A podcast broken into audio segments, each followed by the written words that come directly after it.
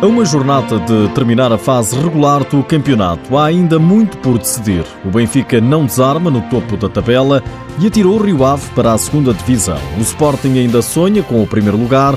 O primo divisionário elétrico apurou-se para o play-off de apuramento de campeão.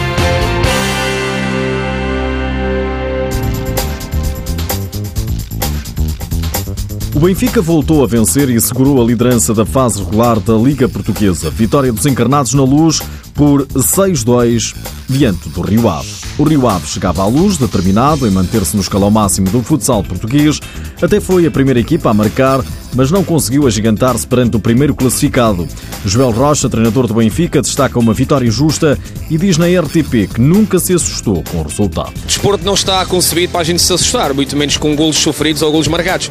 Quando nós marcamos também não ficamos eufóricos e transcendentes e deixamos de fazer aquilo que treinamos, assim como quando sofremos.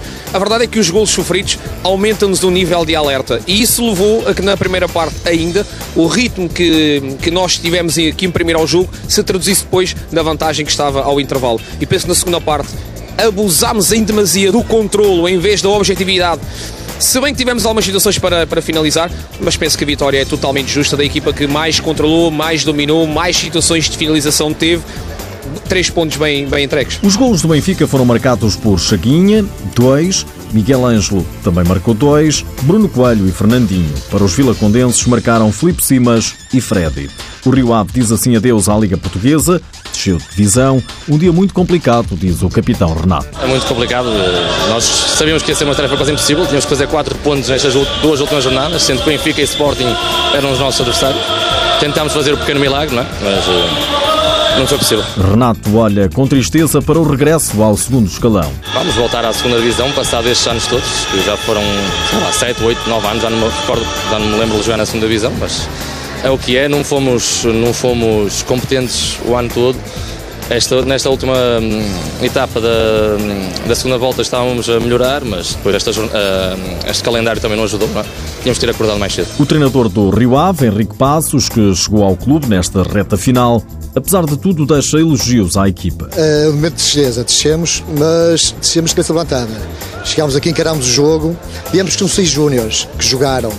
Trabalhámos bastante esta semana, sabemos as dificuldades do jogo, sabíamos que apanhámos uma grande equipa, que está num bom momento de forma, mas fizemos tudo por tudo. Aquele sonho que nós trazíamos de mantermos uh, acabou aqui. Acabou aqui.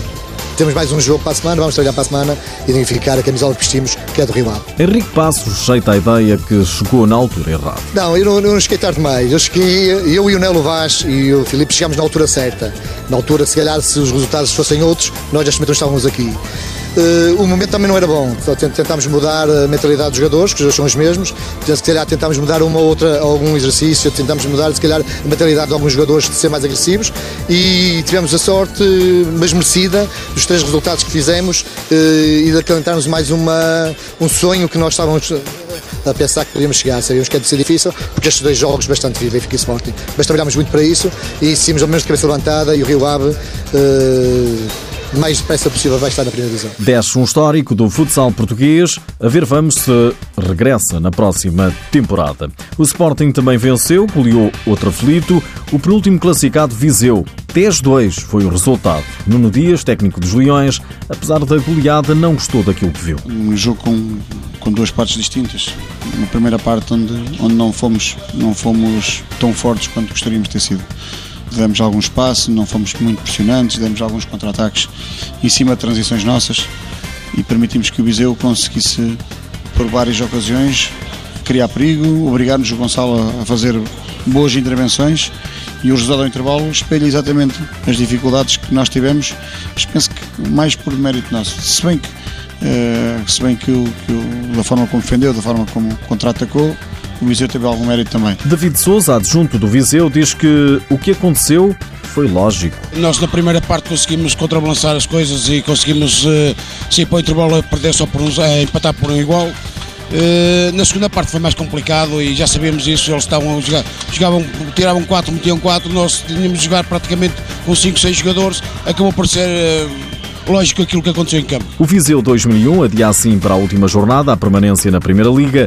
tem menos dois pontos que o Unidos Pinheirense. O Unidos Pinheirense que perdeu em casa com o Elétrico por 4-2 e permitiu à equipa de Ponte Sor qualificar-se para o play-off de apuramento de campeão. Um feito inédito do Elétrico que subiu no início da época.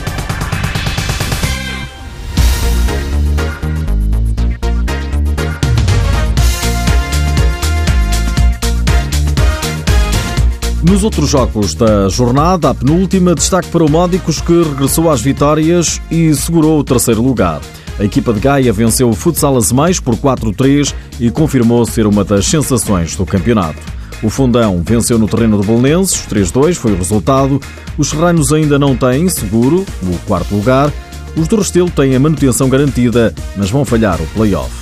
O Braga voltou a desiludir, empatou 3-3 diante do Quinta dos Lombos e desceu ao sexto lugar. Aproveitou o Leões Porto Salvo, que goleou Brunhosa por 5-1, Porto Salvo, que é agora quinto classificado. No próximo fim de semana joga-se para a última jornada, muito há ainda por decidir. Primeiro lugar, posições para o play-off e quem acompanha o Rio Ave na descida de divisão. Viseu 2001 ou Unidos Pinheirense. Fechamos com a tabela dos melhores marcadores. Fernandinho tem dado grandes saltos na tabela. O jogador do Benfica lidera agora a lista com 31 golos, mais 6 do que Gui, do Fundão, e mais 7 do que Cavinato, do Sporting, que liderou grande parte da temporada. O rei das assistências é o brasileiro Rubinho, do Benfica, tem 20 ofertas para gol.